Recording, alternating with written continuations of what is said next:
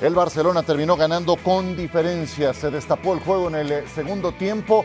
Un Sevilla atrincherado que se atrevió un poco más en la parte complementaria con eh, los cambios de Lamela y de Brian Hill en lugar de Enesiri y de Oliver Torres y terminaron llevándose un 3 a 0 em, pues eh, contundente de parte del Fútbol Club Barcelona. El Sevilla no gana en Camp Nou desde el 2002.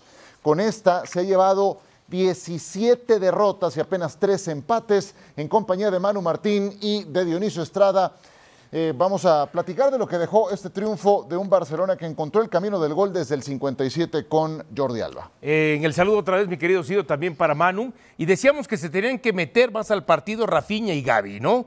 Y Rafiña, curiosamente, más que por fuera, termina siendo eh, por el tema, por, por dentro, ¿no? Por, por centro, ¿no? Ahora, el primer gol, más allá del pase de que sí, pero es desde que la toca Christiansen a Rafiña, cómo la baja de recibiendo espaldas, la toca en cortito a que sí, después que sí, el gran pase que le mete a Jordi Alba. Entonces, realmente sensacional de una alta costura esa primera anotación del Barcelona. Al final de cuentas, se termina desfondando este equipo del Sevilla, que si bien es cierto, ya con el marcador 3 a 0, pues quiso hacer más digno, ver si lo terminaba eh, cerrando, poniendo un 3 a 1. No, el Barcelona fue infinitamente superior. No recuerdo alguna de Ter Stegen, tal como pasó en el primer tiempo, a menos que por ahí me haya descuidado algunos segundos. Y realmente fue amo y señor el Barcelona, que en el segundo tiempo, a como decía Manu, ¿no? El objetivo lo está consiguiendo el, Sevilla. Bueno, ya esa última frase de Manu la cambiamos, ¿no? Ocho puntos de diferencia en relación al encuentro, en, relación al Real Madrid. De eso hablaremos más adelante. Eh, vaya, no es un juego redondo para el Fútbol Club Barcelona porque sale lesionado del tobillo izquierdo Busquets en ese lance que veíamos desde el minuto 4 y el Barcelona era el que más lo intentaba, centro cortado por Gudelj, minuto 16 corría cuando se presenta este cabezazo Em, y la acción que termina salvando Bono en un disparo de Robert Lewandowski. Luego vendría una de Ronald Araujo en jugada balón parado, Manu, solamente aproximaciones en la primera mitad para un Barcelona más incisivo. Que merecía todo, pero que el Sevilla muy cerrado atrás y, y decepcionante el Sevilla y mostrando por qué está en la posición de la tabla que está, pues eh, no le permitía al Barça, este hombre, Bono, era el que no le permitía al Barça eh, sacar adelante el partido, como se ha visto en la segunda parte en cuanto se ha desconfigurado. Y una cosa, una mala noticia es la de Busquets, pero otra mala noticia en una noche redonda para el Barcelona que ha hecho un gran partido y se ha llevado tres puntos muy merecidos es lo de Lewandowski que sea incapaz de marcar en uno de estos partidos donde el rival, sobre todo la segunda parte, se deshace y le, da oportunidades. Está tocado Lewandowski, pero bueno, mira, eh, está tocado Lewandowski, pero reaparece Rafinha, reaparece por ahí hasta, hasta que sí.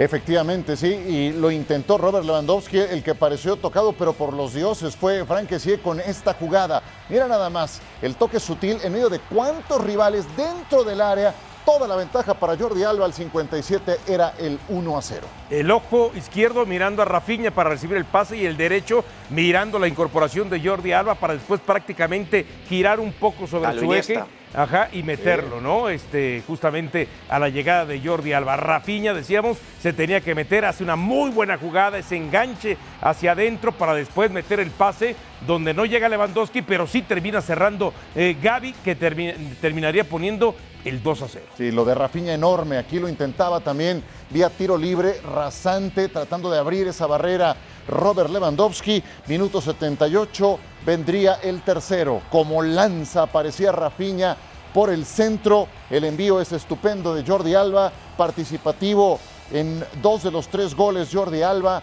y el triunfo del Fútbol Club Barcelona que deja desmantelado a un Sevilla que sigue pasándola mal. Cuando parecía que reaccionaba con dos triunfos consecutivos, ahora se lleva esta bofetada.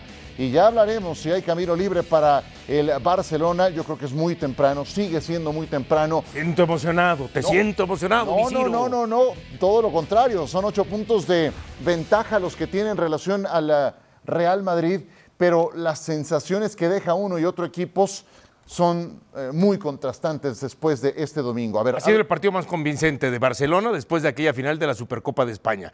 mencionabas lo de Jordi Alba apareciendo en dos de los tres goles, Rafilla apareció en, los tres goles, ¿no?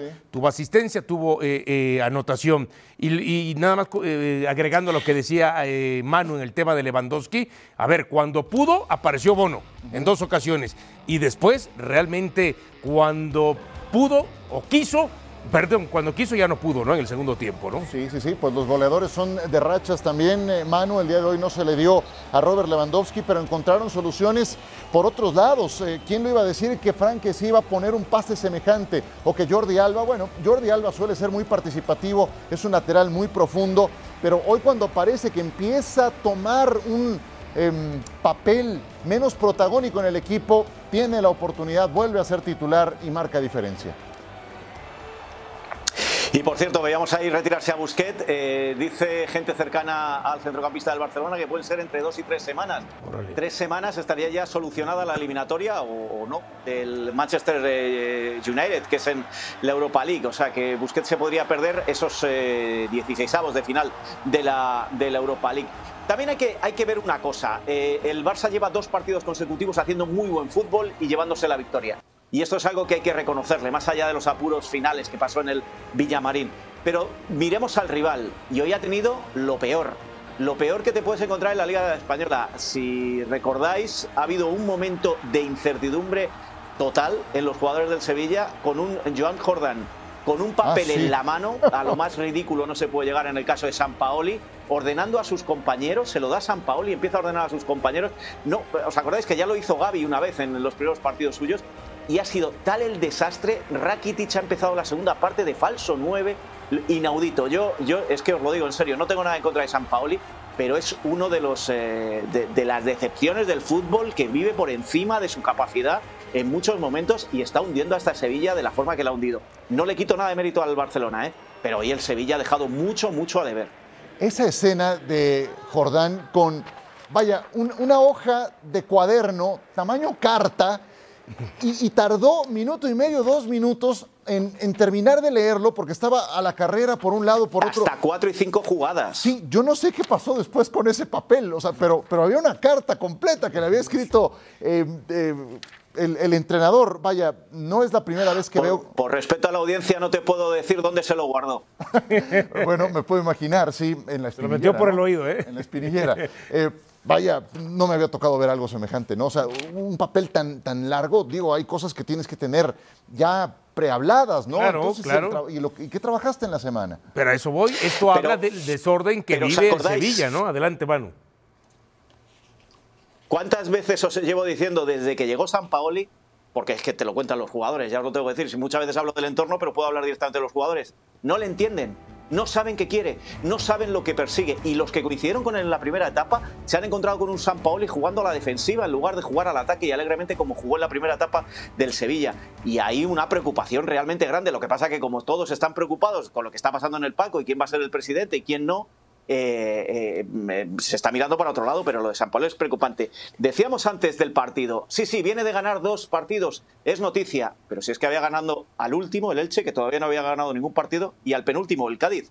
Si esos son méritos los que está contrayendo San Pauli con el Sevilla para salvarle, difícil. Y la semana que viene contra el Mallorca, que tal y como va a llegar el equipo de Aguirre, eh, este Sevilla, cuidado que se va a meter en un lío muy, muy serio. ¿eh? Y es una pena. Tienen como refuerzo a Brian Hill, entró en el segundo tiempo, muy voluntarioso. Creo que es un futbolista que tiene mucha calidad, apenas jugó en el Tottenham y ahora llega a este equipo con tantos problemas, pero tiene calidad este chavo, tiene un descaro que que creo que. Por ahí hubo una por el sector izquierdo donde. solamente algunos eh, asomos, ¿no? Algunos sí, sí, sí, Ahora, no, eh, y es que agregando a lo que decía también Manu en el sentido de lo de San Paoli, bueno, a ver cómo le cae, a ver, no sé si en algún momento más tengamos reacciones, ¿no? pero lo que ya ha adelantado. Se están cocinando, se están cocinando. Rakitic, ¿no? Y eso no le va a gustar este, a San Paolo. Y justamente cuando decía eh, Manu en el tema de que no, es un equipo que sale a defenderse en lugar de salir, eh, eh, por lo menos a tratar de intentar algo hacia el frente, hoy Rakitic termina siendo duro en sus declaraciones y llevándose en ellas al planteamiento de San Paolo. Y justamente ahora, nada más este. si necesitas una hoja de papel de este tamaño para reordenar a tu equipo durante el segundo tiempo, pues entonces vuelvo a lo mismo. ¿Qué demonios trabajaste durante la semana? ¿Y, dónde está eh, el tema de lo profesional que, que se, se, es hoy en el fútbol? Nada más regresando al tema de que sí, cuando mete ese pase es al 58 más o menos, ¿no? Quizás sin la lesión de Busquets, que sí no estaba en el terreno de juego, ¿no? En un partido normal, ¿no? Entonces, ¿cómo es eh, eh, a veces la vida que muchas veces aquel que entra por la lesión de alguien importante termina siendo el que marque una diferencia, ¿no? Manu. Bueno, esto, esto es muy habitual en el Barça. Aquel que quieres vender, porque a que sí le querían vender, es el que decide. Dembélé le querían vender, es el que decide. Eh, Christensen le querían vender y es el mejor central que tiene ahora mismo contra el Esto, esto es muy del Barça, pero también hay que reconocerle un mérito a Xavi y, a mí no me duelen prendas. ¿eh? Yo, eh, la gente que dice que yo te hago contra Xavi, no. Cuando lo hace mal se dice y cuando lo hace bien y muy bien como hoy se le dice.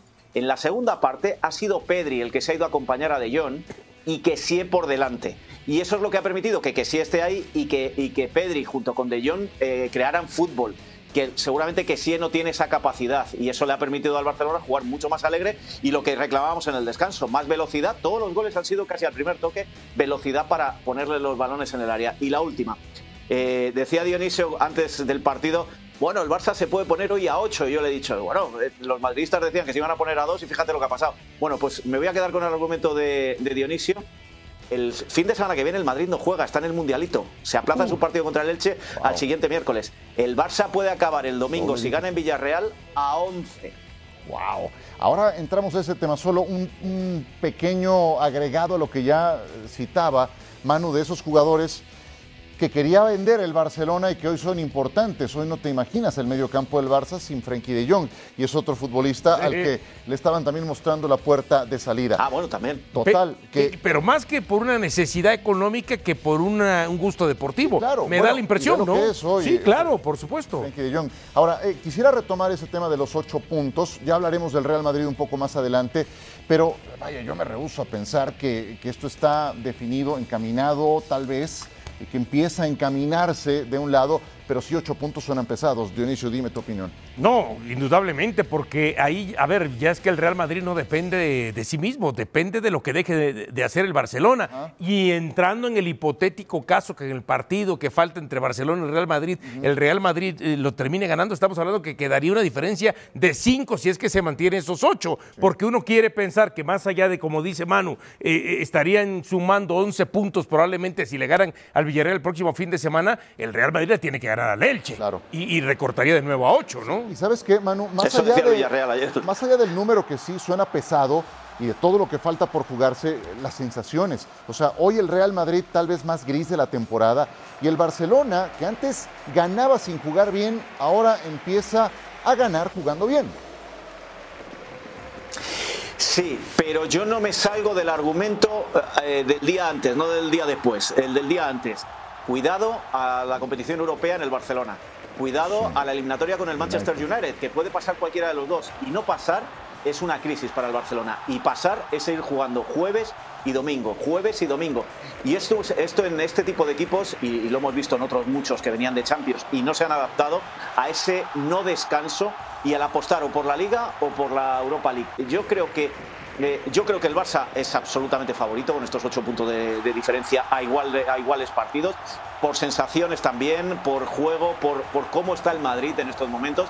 Pero cuidado, eh, yo quiero esperar para definirme ya totalmente de que el Barça va a salir campeón a que arranque las competiciones europeas, el Madrid en la Champions y el, Barça aquí, y, y a ver cuánto dura cada uno en esas competiciones, porque creo que esa puede ser el único clavo ardiendo al que se pueda agarrar el Real Madrid en pensar que puede superar al Barcelona en, dos, tres meses que son los decisivos. Ahora, ¿qué tan loco sería pensar? Porque yo he escuchado en esta mesa, en programas anteriores y en otros más, decir, no, es que la Europa League no le interesaría al Barcelona, la Europa League es un eh, trofeo de consolación en relación a la liga. O sea, da la impresión que si hoy está a ocho puntos, el próximo fin de semana a once, por más que el Real Madrid recorte a ocho, capaz si el Barcelona dice, ¿sabes qué? Todo a la liga y termina hasta estorbándole la Europa League haciéndole a un lado, ¿eh? eh no, yo creo que te digo yo que no, Dionisio, te digo yo que no. Eh, es, exacto. Y, dinero, y dinero, para, porque ya no hay palancas. Y ah, porque han minimizado, te, digo, la Europa League en algún momento. No, no el Barcelona. No, algunos, no, no, algunos no, no, eh, comentarios, League- algunos Mira. comentarios. Pero nos estás echando. No, no, no, no, no, Barat, tú eres inteligente Michel, y escuchas a eh, el mismo. Ricardo Push, ya sabes, ¿no? Digo nombres para que después no, no, no Sí, nadie bueno, se ponga el saco, ¿no? Sí, sí. Manu. Pero, pero yo te voy a decir lo que sucede. Eh, son aquellos que si se gana, el Barça es muy grande. Oye, en el caso del Madrid igual, ¿eh? Es muy grande. Pero si no se gana, era un torneo menor. Si la Supercopa de España no la ganó el Madrid porque le ganó el Barça dándole un baño, no, es un torneo menor. Si el Mundialito, por lo que sea, el Real Madrid tropieza, no es un torneo menor. Lo nuestro es la Champions. Que no, que no, que no. Que no nos engañemos. Y sobre todo, y por encima de que los dos grandes tienen que salir a ganar todo, hay una, hay una cosa fundamental en el Barça, y lo vuelvo a repetir, el dinero. El dinero que te da, que es mucho o poco lo que tú quieras, pero es un dinero muy necesario para el Barcelona. Vamos a escuchar a Xavi, que había dicho en la víspera, somos candidatos a la liga, pero no favoritos. Son Eh, favoritos. ocho puntos. Escuchemos. ¿Esto se mira o mejor no, para no distraerse? No, lo que se mira es la, la diferencia de puntos, sí, y el momento de cómo estamos jugando, el momento de confianza, de buen juego, de buenos resultados. Llevamos muchos partidos invictos, eh, es importante hoy ganar holgadamente, jugando bien. Creo que hemos hecho un gran partido en, en general, ¿no? Muy, muy contento y muy satisfecho porque el trabajo de los jugadores es inmenso. Hoy, ante un eh, bloque bajo, que normalmente nos, es lo que más nos cuesta, creo que hemos generado muchas ocasiones y esto es positivo. Y bueno, satisfecho en general de, cómo sale el equipo a jugar, a, a crear ocasiones, a mostrar lo que estamos trabajando y las cosas van saliendo. ¿no? Y al final, ahora ocho puntos de diferencia hacia el Madrid, que es el segundo clasificado. Hoy era un día importante porque habían, habían pinchado del segundo al sexto y para nosotros es una jornada redonda, pero queda, queda un mundo, ¿no? Quedan 18 jornadas, son ocho puntos, contentos, pero esto, esto sigue y queda, queda, queda muchísimo. Gabri. Sí, o- hola. Hola Gabri, Xavi. ¿qué tal? Eh, mi pregunta es, eh, como has dicho, en bloques bajos eh, cuesta mucho generar ocasiones y en ocasiones también tú decías que querías que los jugadores hicieran más cosas. Mm. Yo creo que hoy ha sido uno de esos días, como Rafinha, que sí que ha salido, que sí que debes estar satisfecho por eso. Sí, totalmente de acuerdo. Además, lo hemos, lo hemos hablado incluso en el, en el descanso, ¿no? Que era, era un día de atreverse, ¿no? Que incluso eh, probar un último pase a la que ellos roban o interceptan puede haber un ataque incluso mejor, ¿no? Que luego ellos se desplegan y, y hay, y hay más, y hay más espacio, ¿no? Al final hemos generado mucho del, del Sevilla y por eso también me voy contento y satisfecho. ¿no? Siempre es difícil atacar a 11 futbolistas detrás del balón y creo que hoy lo hemos, lo hemos hecho muy bien. ¿no? Nos ha costado en los últimos eh, bloques bajo y hoy, por ejemplo, ha sido un partido completo atacando a, a este tipo de, de bloques. ¿no? Muy satisfecho por esto también. ¿Qué tal, Xavi? Enhorabuena por, por la victoria. Muchas gracias. Eh, hemos visto que en la primera parte del Barça... Parte de lo que está comentando Xavi después de este triunfo del Barcelona. 15 juegos consecutivos sin derrota para el Fútbol Club Barcelona. Decías eh, lo que había comentado al final Rakitic. Sí, y vamos a ¿Qué fue lo que leer, dijo? le- leer justamente las palabras textuales de Rakitic. Creo que para poder sacar algo de aquí hay que ser mucho más valientes. Esperar tanto al final un equipo como al Barça te encuentra. Hay que sacar puntos ya. Hay que atreverse mucho más. Intentar quitarle la posesión, llegar más arriba y hoy no se ha podido. Si hay, si hay alguien que es un caballero, es Rakitic, y si hay alguien que también pesa internamente, Manu, es el futbolista croata. Y e, es que iba a decir lo mismo que tú, en el sentido de si hay un veterano que sabe de qué va esto y sabe cómo decirlo, es Rakitic. Eh, os lo vengo contando, hay un, hay un problemón en ese vestuario y está muy caliente la cosa. Vaya, vaya, pues problemón también en el que se ha metido el Real Madrid, que hoy en Son Moix con este autogol, pues eh, muy desafortunado de Nacho, termina el juego definiéndose. Era muy temprano y decías, bueno, en cualquier momento el Real Madrid, eh, pero no, no había pegada, no había ni siquiera disparos a portería, fue uno de 20 remates en total que tuvo el Real Madrid y se lleva esta derrota durísima ante el Mallorca. Y Sí. fue Mariano. Sí, no, y lo de Mariano, ¿no? Lo destacamos también en el previo, ¿no? Muy poco, esta jugada muy polémica. eh, hay un ángulo que parece que no lo es, otro da, da la impresión que sí. Yo no lo terminaba marcando, pero Asensio lo termina fallando, ¿no? Sí, y no está Benzema y entonces ¿quién los cobra? Se animó Asensio Manu y lo terminó atajando el guardameta. Lo normal es que lo hubiera tirado Rodrigo en, este, en estos casos. Lo que pasa es que Asensio es mallorquín, eh, está en su casa y quería, y quería lucirse. Y luego Rodrigo, este, Vinicius, eh, de verdad, le buscan. ¿eh? Yo no niego que le busquen, que es injusto muchas veces lo que le hacen, pero, pero chico, deja de protestar, cállate ya la boca, porque hoy en realidad no le han dado patadas. El árbitro ha señalado cada una de las faltas que le hacían. Pero claro, el Real Madrid se, se agarra a esto porque ahí tiene que desviar de alguna forma el tiro de la derrota. Recordemos, se ha lesionado a Courtois en el calentamiento, no tienen a Benzema, eh, Modric y Cross no están, han entrado en la segunda parte y se nota que no están, hasta el punto de que ha tenido que usar a Mariano eh, Ancelotti. Son, son demasiadas cosas las que le están pasando a, a este Real Madrid. Fijaros cómo se llevaba Ancelotti a Vinicius al final del partido para que no se metieran líos. Sí, efectivamente, y, y, el juego terminó muy caliente y a lo que fue Ancelotti fue justamente sacar a Vini después de que terminó el partido. Esta es la agenda del Real Madrid. Le viene este parón por el, bueno, no, ningún parón. Erré el comentario, le tiene que ir a no, Marruecos. No, no, no, el, el Sí, Madrid sí, no sí. tiene parón. Correcto, sí, al, al Mundial de Clubes y eh, a eso es a lo que tendrá que abocarse esta misma semana. Vamos a escuchar a los entrenadores, Aguirre y Ancelotti. Eh, mister, muy buenas, ¿cómo está? Gracias por atender a ESPN. Bueno, enhorabuena por la victoria, que ha sido trabajada y sufrida, ¿no? Como... Muy trabajada y muy sufrida. Es la única manera que, que se le puede ganar al Madrid. Es la única manera que yo entiendo para ganar al Madrid. Hay que sufrir, tienes que meter la única o dos que tengas y, y aguantar, aguantar. ¿Cuál fue la clave de, de la victoria, Javier? Yo, yo creo que el gol fue importante, nos dio mucha confianza, nos dio seguridad, nos permitió esto en el terreno de juego asentarnos, ayudarnos más, nos, una inyección de moral y bueno, finalmente la clave es que el jugador tuvo, los jugadores tuvieron gran actitud, hubo una comunión con la grada y yo creo que al final fue un triunfo du- durísimo, no sé si merecido o no, pero nos viene muy bien. Mister, muchas gracias por atender a ESPN. Ah, después de la derrota, no sé eh, cuál es el punto en el que el Real Madrid ha fallado más en el día de hoy. No, yo creo que es un partido muy duro, muy complicado, se sabía. eh, el error ha sido de encajar un gol demasiado pronto eh, cambiar la dinámica del partido. El partido tenía que ser igualado hasta el final. La verdad es que no hemos tenido la suerte, fallado un penalti. Creo que el equipo ha jugado, ha apretado, ha presionado, ha, ha intentado de jugar al fútbol en todos- con todas las dificultades que tenía este partido. Demasiadas, muchas interrupciones. eh, po- poca protección en general. eh, nada, estamos dolidos, pero creo que el, equipo no dolido ha, mostrado algunas cosas buenas. ¿Qué tan alarmante lo del Real Madrid del día de hoy en Mallorca, Manu? Pues tan alarmante como los últimos partidos, que aunque se ganaran, es- voy a recurrir a lo que, se, eh, lo que dije hace exactamente siete días. Si en tu mejor partido solo eres capaz de empatar a cero con la Real Sociedad en casa, tienes un problema. Por mucho que podamos alabar el buen juego que has hecho frente a un equipo como la Real Sociedad, pero no has pasado del empate a cero y has jugado en casa.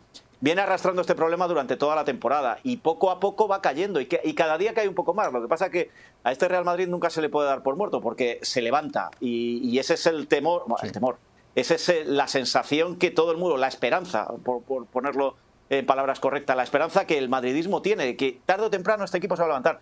Es muy probable que gane el Mundialito de Clubes. Hay que mirar los rivales, pero es muy probable que lo gane. Y, claro, como lo ha ganado, pues ya se olvida el partido de Mallorca, pero hasta la siguiente. Pero es que luego en Champions, como lo levanta, a pesar de haber perdido, es, es, es el Real Madrid. Y un día eso se va a acabar. Y da la sensación de que poquito a poquito, poquito a poquito, se va apagando. ¿Qué va a pasar? Yo es que al Real Madrid nunca le voy a dar por muerto, pero sí veo que está enfermo en estos momentos. Veíamos hace un momento el calendario, ¿no? El Al Ali uno piensa que lo debe pasar eh, sin ningún inconveniente, independientemente del momento del Madrid. Después hay que ver eh, a qué equipo terminará enfrentando a la final. Pero regresando a la liga, le llega un partido cómodo al Elche, que con todo y mal que esté el Madrid, lo tendría que ganar. De ahí viene un partido no tan cómodo, eso es los Asuna, un equipo que le puede complicar. Y después el Liverpool. Hace unos meses hablábamos, o decíamos hace unas semanas, ese partido Real Madrid-Liverpool veíamos como ligeramente favorito al Real Madrid. ¿Viste Pe- contra el Wolverhampton? Sí, pero ahora vemos a este Liverpool y dices, cada vez como que va para atrás, va para atrás. Hoy, cuando pensamos que podíamos ver un gran lo partido igual. Real Madrid-Liverpool, a la hora de la hora, olvides. por el momento en el que llegan, este Manu, da la impresión de que se va a quedar bajito, ¿eh? Nos vamos en 30. Sí. Yo los, sí, sí, yo los veo igual. Y no te olvides de una cosa, que es que después es Atleti, Barça en Copa, Barça en Liga, Liverpool. Cuidado. Y el mérito para el Mallorca, que continúa sumando, gana un partido muy importante. Rajkovic y Murici fueron sus hombres más valiosos y veíamos a Javier Aguirre muy ecuánime También Nacho, valoración hombre de importante este del resultado. Manu Martín, Gracias. Dionisio Estrada, Ciro Procuna fuera de juego. Un Hasta la próxima.